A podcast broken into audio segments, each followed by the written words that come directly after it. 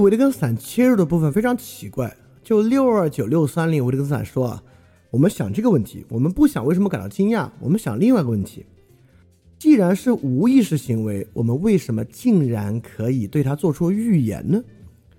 六二九啊，维特根斯坦说，人们谈论是否可能预知未来的时候，总是忘记人常对自己的随意行为都能做出预言这个事实。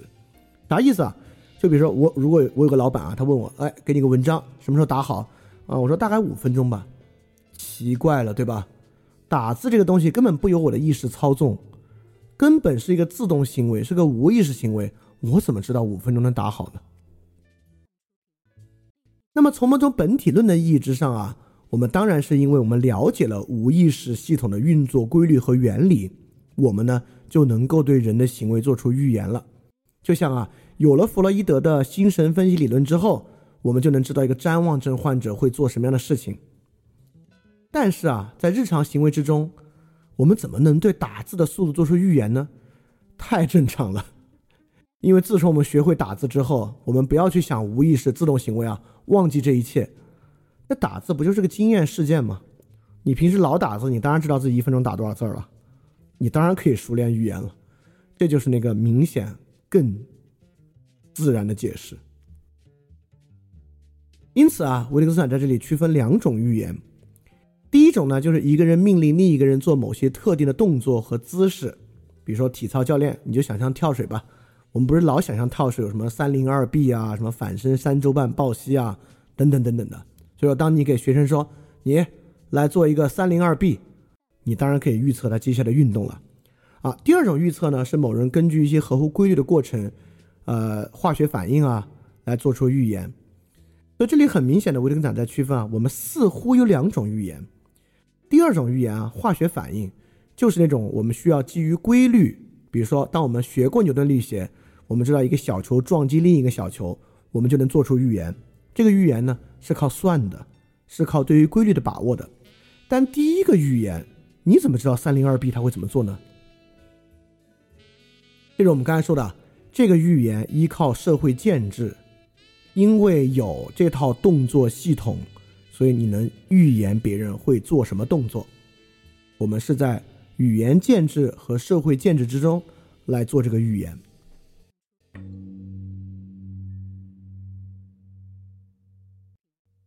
那么六三一和六三二，维特根斯坦向我们来看啊，这个预言在语言建制中，而不在本体中，而且预言是非常重要的语言建制。他先举了两个预言啊，一个人说。我现在要服用两种药粉，半小时之后呢，我会呕吐。你看，这两个预言啊。第一个呢，我现在要服用两种药；第二个呢，半小时后我会呕吐。那人怎么会做这个预言呢？从本体论的角度啊，前者呢是我的意志，我决定我要服两种药，对吧？那我我决定我要服，我就要服。后者呢是科学预言，因为这个药的药理我会吐。所以两者呢看上去都是通过某种本体论啊。第二个是。物理、物化学规律，第一个呢是意志去通达的。但维特根斯坦说啊，我现在服用两种药粉啊，多半在日常语言中啊是别的东西决定的。比如说啊，我现在食物中毒，现在我要催吐，所以说呢，我要服两种药粉，这不是我的意志，而是某种公共建制，就是我们有这种医疗对应方法。而我们也可能有别的公共建制，就认为啊，这个硬汉啊，就是这种药要少吃，小病呢就要扛着，这也是某种公共建制。那在这个公共建制之下呢，你可以选择不服药。因此啊，你为什么会服两种药粉呢？很大程度上，你的很多意志为什么不让自己惊讶呢？为什么你现在觉得我要服用两种药粉，你不会感到很惊讶，会说“我操，我为什么突然想服药啊？”是因为绝大多数情况之下，你的很多选择，虽然我们非要说它是什么意志决定的、潜意识决定的啊，但在生活中呢，都有一个特别自然的东西可以去解释它，所以你并不感到惊讶。在六三二，维特根斯坦也说啊，而且这里我不是在说我将服用药粉这句话是一个预言，它是原因，我最后服了药啊，是这个预言的结果。好像这句话说出来呢，导致这句话本身会实现。你会觉得哇，谁会这么想啊？哎，你可别这么想啊，在某种本体论的意义之上，我们经常这样想。比如说心理学有一种行为疗法，行为疗法就会认为呢，说到就会决定和影响人的意识。比如说啊，行为疗法呢，在这个亲密关系上呢，就鼓励夫妻之间多表达对对方的感情和爱，即使是纪律性的也没关系。你在每次出门之前要对对方说点好话。他就认为长期这么说，你的意识就会发生改变。所以说，这种说到就是原因，预言的实现是效果啊，在生活中并不少见。PUA、积极心理学，某种程度上呢都是这样的东西。当然，日常语言绝对不会认为语言会起这种本体论意义的效果啊，说了就会影响你的意识，会影响你的想法，那当然不会了。语言的预言是拿来玩的，是拿来起作用的。它的起作用对象不是你的本体，而是交往对象。就像六三二他说啊，这一点是真的。我们往往可以从一个人的表达决定预言他的行动，这是一种非常重要的语言游戏。比如说，你在老师面前保证，我下次一定会好好做作业的，我一定会好好去预习的。老师就要按照你的这个这个东西去预言你的行动。当然还有更直接的，在杀人游戏里面啊，你信誓旦旦的说你们要相信我，我是警察，而且我下回合就要去验他，你们呢就要根据他的表达预言他的行动，甚至可以精确的判断他这个预言是对是错。因此可见，我们去预言他人的行动，判断他人的预言，从来都是人非常重要的语言游戏。我们呢，也是在外部建制之中完成这种预言，而不是对他的意志、潜意识做出洞察之中看到这样的预言的效力的。所以说是更相信在日常语言交往中的这些建制呢，还是相信心理学构造出的自我空间，在自我空间之中来分析这些东西呢？就是我们今天可以去选择的一个方向了。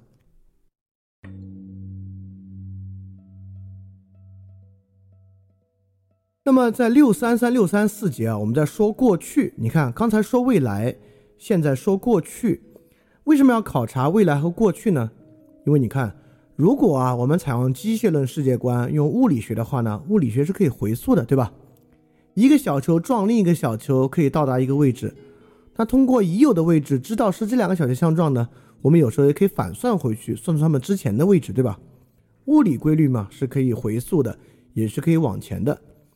对于本体论的想象啊，也是可以回溯的。正是因为本体论是可以回溯的，什么心理分析啊，才可以从现在状态回溯原生家庭嘛，你才可以猜，哎，小时候你妈妈是不是这样的，你爸爸是不是那样的？所以我们每次在搞这个本体论想象的时候啊，它当然可以回溯过去。所以维特根斯坦呢，再次来看考察对于过去的复现是什么样的。在六三三六三四，维特根斯坦问啊，我们问另一个人。你刚刚被打断了，你还知道你要说的是什么吗？你看啊，从某种本体论构想上来讲呢，那肯定是刚才我脑子已经有句话了。别人问我你刚被打断了，你还知道你要说的是什么吗？我现在就用回忆去想到那句话，我就说哦，刚才我要说的是什么什么。但日常语言来看，不是。你看，最经常我们说，哎呦，刚才打断了，刚才聊到哪儿了？我们最经常说的不是复述刚才最后一句话，而是说啊，刚才我们最后再说的是什么什么。也就是说呢，我们并没有回忆最后一句话 exactly 是什么东西，而在回忆刚才的话题。而一到刚才的话题啊，很多人立马就想到，哦，我刚才要说的是什么什么什么什么。因此，维特根斯坦说六三三。在环境里以及在我的思想里，已经有着一切可以帮我续上这个话头的东西。也就是说，我们在复现刚才说的什么话的时候呢，并不是去回忆刚才脑子里已经有的那句话，而是去复现刚才的语言游戏和环境。只要环境一来，那话自然就来了。而且很多时候，我们知道。就是通过这个游戏，我找到的还就是我刚才已经想到的一个东西，而不是我抓住这个游戏又想了另外一句话。我确实就是找到了刚才那个想说的话。所以有人会认为啊，你回溯哦，我们刚才说的是这个话题，那个人呢不过是找了另外一个解释，说了另外一句话。但我们的实际经验告诉我们，其实不是的啊，我们就是找到那句话了。为什么能找到呢？这个地方，维特根斯坦就说，我们不是在这些解释中进行选择。我回我回忆起来的是，我当时确实要说的就是这个。维特根斯坦特别想在这里向我们展示啊，这个是日常语言系统的确定性。我们并非通过力学的方式回溯找到 exactly 那句话。但绝对也不是随意的走向了另外一个方向，找到了另外一个解释而已。找到那个语言游戏，我们就真的回忆起了我当时要说的就是那句话。这地方要说的是呢，语言建制、日常语言外部环境其实是具有确定性的，它不是一个基于阐释的、基于解释的系统。它不是看上去一个随意性特别强的系统，它本身是有比较强的确定性的。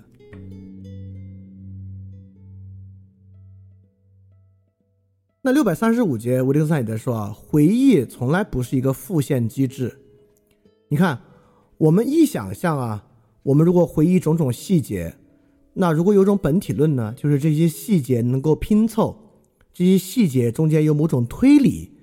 这个细节有某种演绎能够导向一种在这个环境之下必然的结论，但回忆并不是这样的。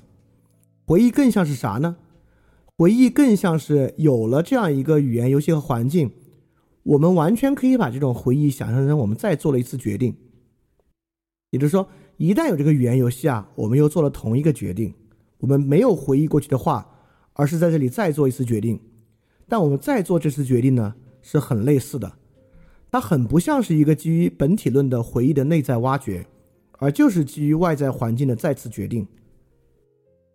其实很多时候，我们把回忆的过程看作一次再次的决定，都会比看作复现过去的某一个状态会更有帮助。而再次决定能让我们发现啊，回忆环境再做决定这个机制，确实代表这个语言建制是有某种稳定性和固定性的。我们没有去回溯，我们再决定的决定的内容是一样的。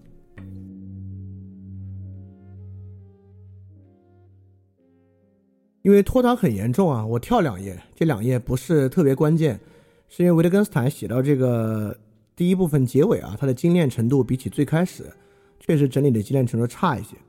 中间的两页呢，我觉得没有那么要紧，我们直接来看比较重要的六二六四二到六四四。你看，刚才我们在说啊。回忆的呢是刚才的一句话，你说你做了个决定，那我们可以说，那这种东西兴许语言建制蛮好用，但我们挺多时候回忆也是去回忆过去的一个感觉啊，比如说我回忆我之前分手，这个东西很难说再做一次感觉了吧？当我回忆分手的时候，那应该就是在本体论意义之上，把过去的一个时间、一个感觉、一个意味重新复现一遍了吧？感觉这种复现呢，就是一种本体论意义上的再现了吧？维特根斯坦说明呢，其实也不是。在六四二节啊，他说：“当我们回忆啊那一刻，我真的恨他，这个时候发生的是什么呢？”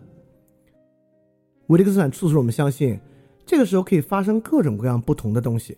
比如说啊，我们可以设想一场对话，我们需要燃烧起这种愤恨的场景，对吧？假设我现在是个演员，这个那一刻我恨他是一个台词。我在我就是用我过去那一刻恨的那个人，来燃烧起现在这个情况之下我需要去做的一个表演。那第二个情况呢？我们演示这个场景所怀的感觉啊，接近于真实情境中的感觉。假设呢，这是一个心理学实验。这个心理学实验呢，那个医那个贝氏医生就说啊，我们现在做一个回忆跟情绪的实验，所以在回忆的时候呢，你要尽量还原你当时那个真实的情绪，当然我觉得是不可能的。那这个呢，与你是一个演员的这个回忆就完全不一样。实际上这就是一个很重要的问题。这个问题呢，基本上关乎于那种行为主义的心理学实验是否可能的问题。也就是说，我们有没有可能跳出不同的可能性和场景，去所谓还原过去的一个感觉？当然，实际上是不可能的。比如说，一个人参与这个实验，觉得这个实验很有价值；另外一个人参与实验，就是为了拿点钱。这个会不会影响他们回忆的感觉的性质呢？当然会啊。一个人第一次参与这个实验很新鲜，另外一个人已经三四次参与这个实验了，没有那么新鲜了，会不会改变那个回忆的性质呢？当然会啊。也就是说，我们复现过去的环境，从来不会有所谓的纯复现过去环境这种本体论意义上的回忆。回忆当然都是在一个具体场景，在一个具体的功能之下去做的回忆。我们没有纯回忆。回忆呢都是有功能的，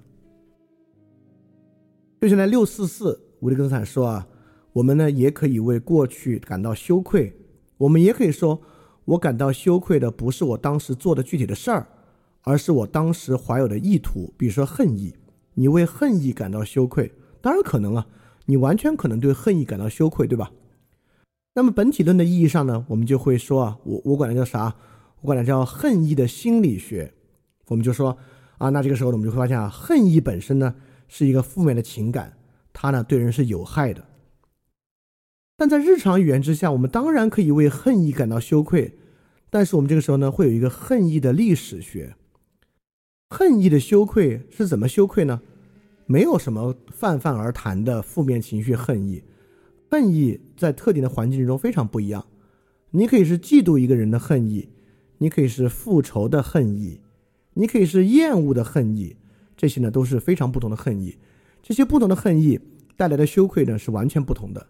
憎恨的恨意带来的羞愧呢是无法原谅的羞愧，厌恶的恨意带来的羞愧呢是无法忍耐的羞愧。记恨的羞恨意带来的羞愧呢是无法节制的羞愧。在特定的情况之下，该不该羞愧啊？背后的羞愧是完全不同的，恨意呢也是完全不同的。因此啊，一种恨意的历史学呢，就要远远好于一种恨意的心理学解释。因此，我们没有什么复现过去环境这样的本体论意义，也没有一种本体论意义上的憎恨。有的呢，只是不同的情况，总有不同的可能。而就是在这种更多可能性的情况之下呢，我们才有所谓的自由。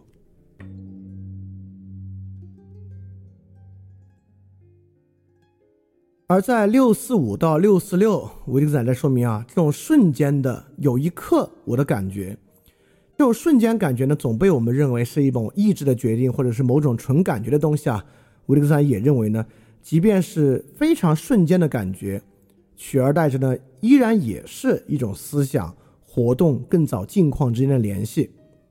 因此呢，焦点呢绝对不会在一种感觉，而焦点呢在境况。但在我们的实际生活之中呢，焦点当然可以在感觉，比如说，如果我们相信啊有基因型的神经症，比如说有基因型的抑郁症，有基因型的自闭症，有基因型的精神分裂症，那么这个呢也是一种本体的设想，在这种本体设想之上呢，它在一个环境之中产生了某种社交的厌恶，那这个时候如果我们相信有某种基因型的自闭症。我们的焦点当然在那一瞬间他的感觉之上，有基因型的抑郁症，我们的一我们的焦点当然在他那种瞬间的感觉之上，而不在前后的联系之中。它就不像我们最开始提到陌生感、自然感、熟悉感与意图没有关系，而是在不同的情况之下呢，会有完全不同的陌生感，有完全不同的熟悉感和自然感。就像我们会认为呢，在不同的情况之下呢，有完全不同的抑郁，有完全不同的自闭。但是，如果我们相信有某种本体论意义上的自闭，有某种本体论意义上的抑郁，就是那种基因型的神经症啊，那我们就会相信呢，语言在描述某种基因型的东西。我这里想问的问题呢，就是到底哪种方式给人更大的自由？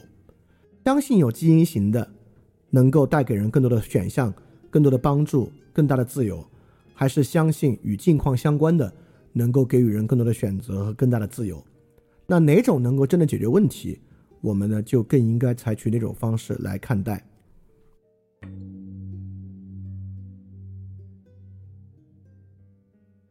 因此，最后在六百四十七节啊，维特根斯坦总结到，这个呢是环境的，而非主体表达。他在说，什么是意图的自然表达呢？我们就要看看猫是怎么接近一只鸟的，看看一只逃脱的野兽。也就是说，环境而不是内在的本体论，能够构成我们对一个问题的表达。因此啊，对一个轻生者，比起他的心理健康有问题，他出的问题在于心理健康。永远更好的解释是他到底遭遇了什么事儿。维特根斯坦还在这里说啊，这与感觉命题也很有联系。也就是说，感觉命题也是一样，在我们描述感觉的时候呢，比起描述感觉的本体论，最好的描述和解释永远是我们到底经历了什么，经历了什么来作为对于感觉本身的描述。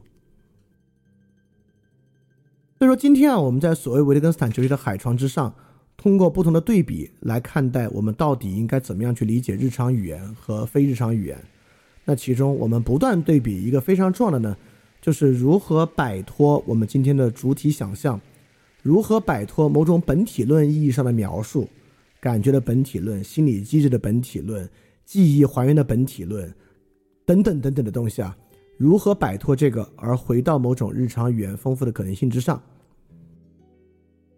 这些东西呢，其实在过去维特根斯坦节目里面呢都有所涉及，但今天呢，我们把它拿出来比较集中的用这么多例子去做某个双线的对比，希望呢对比下来呢，你能有点感觉我们到底说的是啥。里面除了这种对比之外呢，还有两个内容非常重要，一个内容呢就是通过那个棍子的比喻来知道什么叫做在语言机制中，在语言建构中感受，在语言建构中思考。因为这个听上去很荒唐的事情啊，但实际上呢并不荒唐。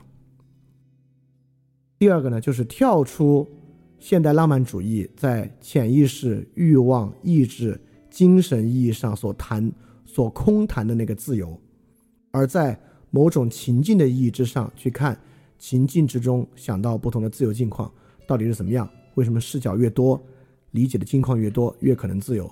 这么一种非常重要的观点吧。好，我们今天讲的内容就这些。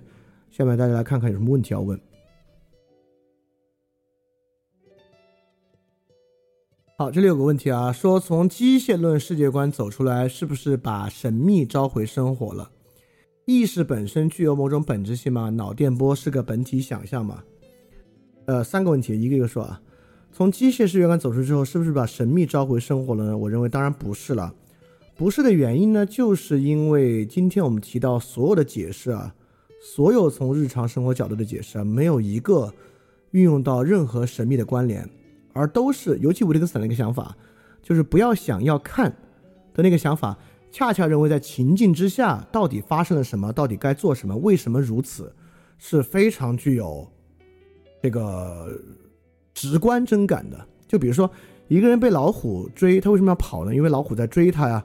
这个事儿本身，老虎追跟一个人跑的关系啊，中间并没有任何神秘感在做关联，这就是我们的常识，也就是说，这是我们的共识。就中间能够达成理解的部分，都来源于我，了都来源于我们的建语言建制和生活形式，是我们的共识。这些共识呢，恰恰是不需要任何神秘感作为中介的，所以这里面呢，没有任何神秘感被召回生活，恰恰呢，应该是反神秘的。其实啊。好多本体想象神秘感的特性才比较强，比如说人格理论和潜意识理论呢，多多少少都有点神秘感。意识本身具有本质性吗？当然没有了。在不同的语用之中，使用“意识”这个词呢，是截然不同的很多不同的意思。我们不用想象人有某种本质性的意识，就像维特根斯坦在里面也举了例了。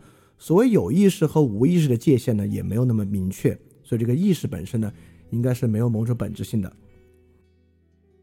脑电波是本体想象吗？脑电波作为一个现象本身不是。就比如说我们贴在脑脑电上有电极，这个电极呢采集到的脑电波，脑电波本身当然没有本体想象，这是一种现象。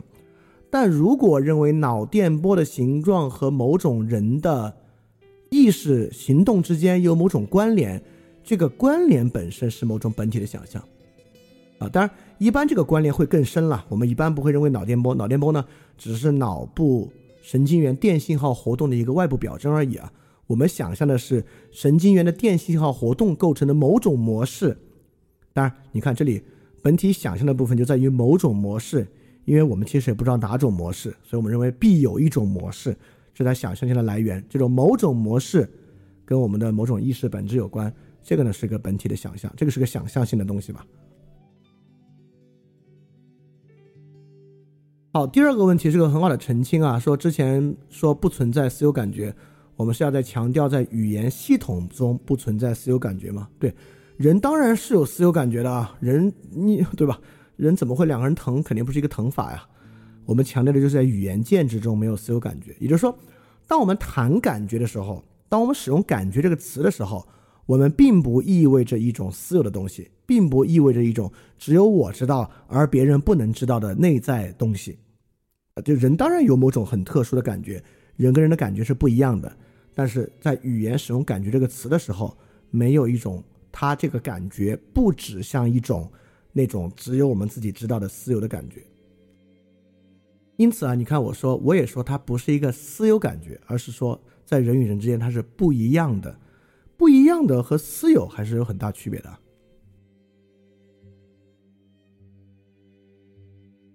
好，这个问题啊，说能否认为道德不是一种本体想象，而把道德当做一种默认状态？而且我们的日常语言是在异常和特殊情况之下使用“道德”这个词汇吗？这个东西其实我们之前有一期节目已经讲的比较多了啊，也就是说。在维特根斯坦的视域之下，这个伦理是怎么建立起来的？伦理当然，道德和伦理在这里当然是一种共识了，是一种社会建制。我们是在这个社会建制中来谈道德和伦理的。什么叫道德的本体想象呢？也就是说，我们是很多时候啊认为这个道德啊依赖于人的道德直觉，依赖于比如说基督教认为依赖于某种神的至善，这个东西呢就是道德本体论。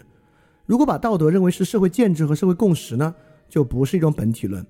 那维特根斯坦当然啊，我们学员维特根斯坦对道德的设想呢，是一种从伦理秩序构成的社会建制，在这个基础之上，它不是本体的。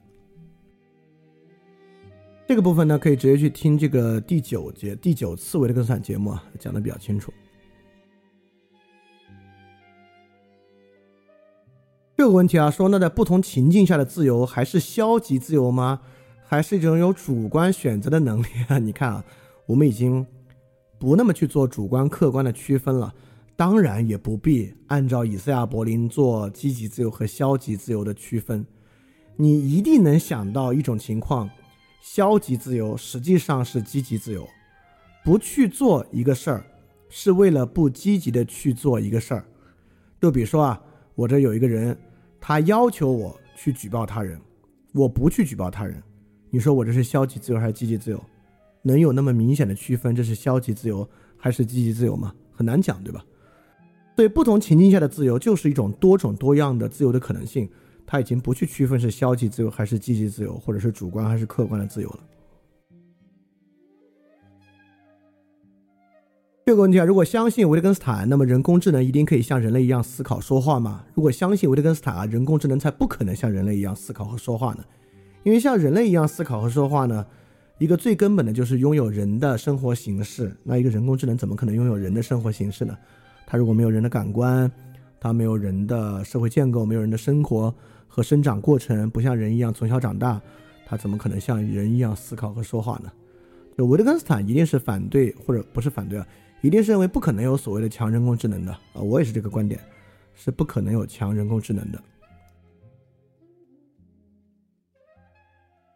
这个问题啊，说我们生活在一个技术主导的社会中，这句话是不是是个本体想象呢？这句话不必一定是个本体想象，取决于这句话接着往下怎么说。也就是说，这句话完全可以表述一个经验事实嘛。我们生活在一个技术主导的社会之中，我们来描述技术是如何呃进如何在我们生活之中强烈的影响生活的方方面面。这个当然可以是描述一个技术事实。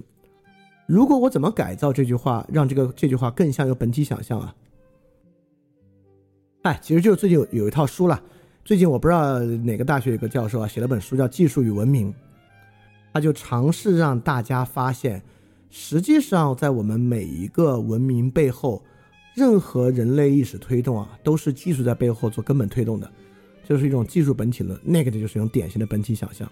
那，如果你是只是说技术主导，得看你这句话的 point 是什么。如果这句话的 point 是技术是一切的推动力，这是个本体想象。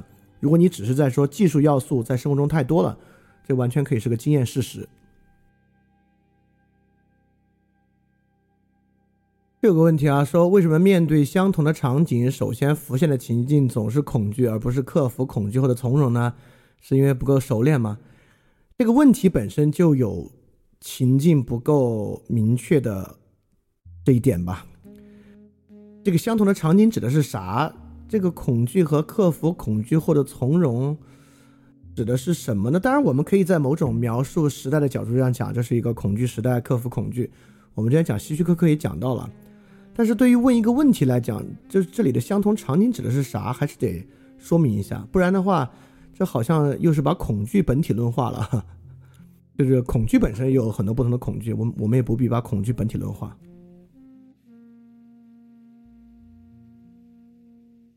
这个问题在问：电影艺术是自我表达更重要，还是包含人文关怀更重要？说实话。我现在我我现在有点读不懂这种问题，就是不知道这个问题，问题要问的是问的是啥？就是这个问题，如果维维特根斯坦评价这个问题啊，就会认为这个问题本身包含着某种本体式的想象，尤其这个本体想象是自我表达。就为什么自我表达跟人文关怀是一定冲突的东西呢？在这里，人文关怀显得像是一种社会建制。而自我表达好像每个人有一种自我的意志和精神，透过这个电影要宣泄出来一样啊。这个问题本身的自我表达这一面呢，就是一个挺有这个本体想象的东西。好，这有个问题啊，今天问题很多，很还挺开心的。这个问题说，老虎和求生意志那个例子，可不可以这样说？我们一般不会使用意志这个词，意志呢，一般用来说你要克服困难。强迫自己去做的事情，但遇到老虎逃跑显然不用强迫，所以说这里出在了弄错了意志的语法。好，这个这个同学之前的部分我觉得接受的很好啊，确实，我们完全可以说在这在这个地方把这个行动当做是意志驱动的就有这个问题，它的分辨非常对。意志这个词的语法一般用来指要克服困难强迫去做的，但遇到老虎要跑是不用强迫的，所以因为有老虎我要跑。这个解释就够自然的呢，根本不用使用意志。我觉得你这个分辨是很对的，而且对于就是说明你对于什么是语法命题，还是已已经有有有了一些认识了。好，这个问题啊，说这个维特根斯坦写关于自然语言啊、日常语言，是用于否定本体想象而定义的一种求真技术吗？这恰恰不是一个技术啊，这是个反技术的东西。你看。如果说维特根斯坦有技术，维特根斯坦的这套东西里面有一个技术，就是克服哲学病的技术。我们可以把识别哲学病，我们可以把看出什么是哲学病当做一个技术，但什么是日常语言反而不是技术的。就你只要按照我们交往的共识正常去说就行了。这个东西呢，里面技术的特征并不强。当然，某种程度上你也可以说，语言建制本身就是一个我们学习的技术。如果从这个角度来看，你非说是个技术也行，只是在这里呢，技术这个词又有点儿，呃，在不同的语用里面意思比较不太一样了。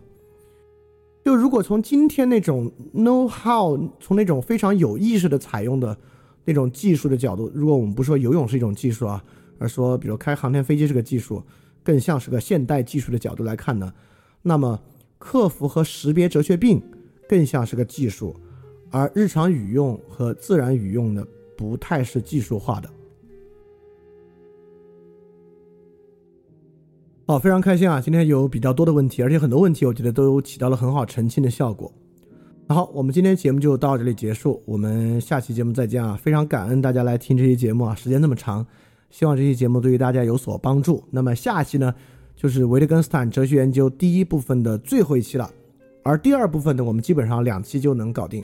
第二部分就不做剧读了，所以我认为呢，我们终于看到了维特根斯坦部分结束的曙光啊！希望维特根斯坦学习对大家都有所帮助，尤其今天这期啊，希望能够给予大家一些整体性的综观吧。好，那我们之后可以接着在群里讨论。我们下期节目再见，大家记得敢去相信。欢迎转发节目，邀请更多人参与到翻转电台的知识分享之中来。如果想参与微信群的活动，请添加微信号“想借 Joy Share X I A N G J I E J O Y S H A R E，并发送“翻转电台”就可以加入微信群了。欢迎你来。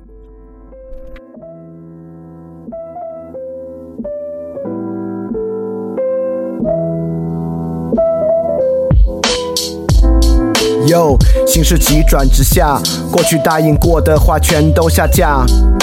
如临大敌，拳头比划，听着齐声夸赞让人害怕。哟，过去发生根本没法总结，却因历史翻开新的系列。我觉得不像他们口里说的那个基业，这里玩的全是不伦不类，真他妈感觉只能对后人惭愧。到这剩下的本领只有下跪。其实没被抓住什么软肋，连沉默都成了我们的敢作敢为。编个花都没差，变成发丢，称个八，全天下是一家球。叫他爸爸，旁人羡煞，菜谱端发愁。思想检查资格来吧，真他妈是一流。我想叫醒在这的生活，它不算太差的灵魂，它没有太怕的，赶快起床。跟那些欲望太大的，脑子里道理太傻的，秀词就玩的太花的，下到战场，拿出时间真的道理，我们孜孜以求。知道这次灵魂斗争需要旷日持久，无畏不食我们的承诺，今后不再发愁。等到最后，我们。一起放弃复仇。好，接下来换个方式，所以最好不要惹我四川话的人格，听到起。小娃儿些最好少上点网，尤其是些莫名堂的少往我这闯。小学生的骂人话根本不痛不痒，大人说话小崽儿最好听到起个人会去想。你们人再多，我走都不得作数，我不得给你们服务，就等你们走投无路。因为妻子的命运从来都是弃子，你们再板命都不可能成为他们的继子。反正我就当你们都是我的逆子，狗屁不通耍起嘴皮子，底是特别没得意思。我平时还有点闲情逸致，好多人都以为翻转电台是个好。大的体制，我十项全能肯定不得失误。你们要等我的瑕疵，只能等到你们都迟暮。碰到翻转电台，算你今年命犯太岁。我的道理把你们一个二个全部都要得罪。所以还是回去把电台节目多听几遍，放下个人的成见，反正你的成见特别简单。然后好的东西开始呈现，以前伤你心的东西，现在帮你生活打开局面。我说你们是逆子，肯定就要对你们负责，把你们的丑灵魂拿起来精雕细刻。道理耐心，哪怕枉费口舌三寸不烂舌。等你醒悟痛改前非，做个相反的选择。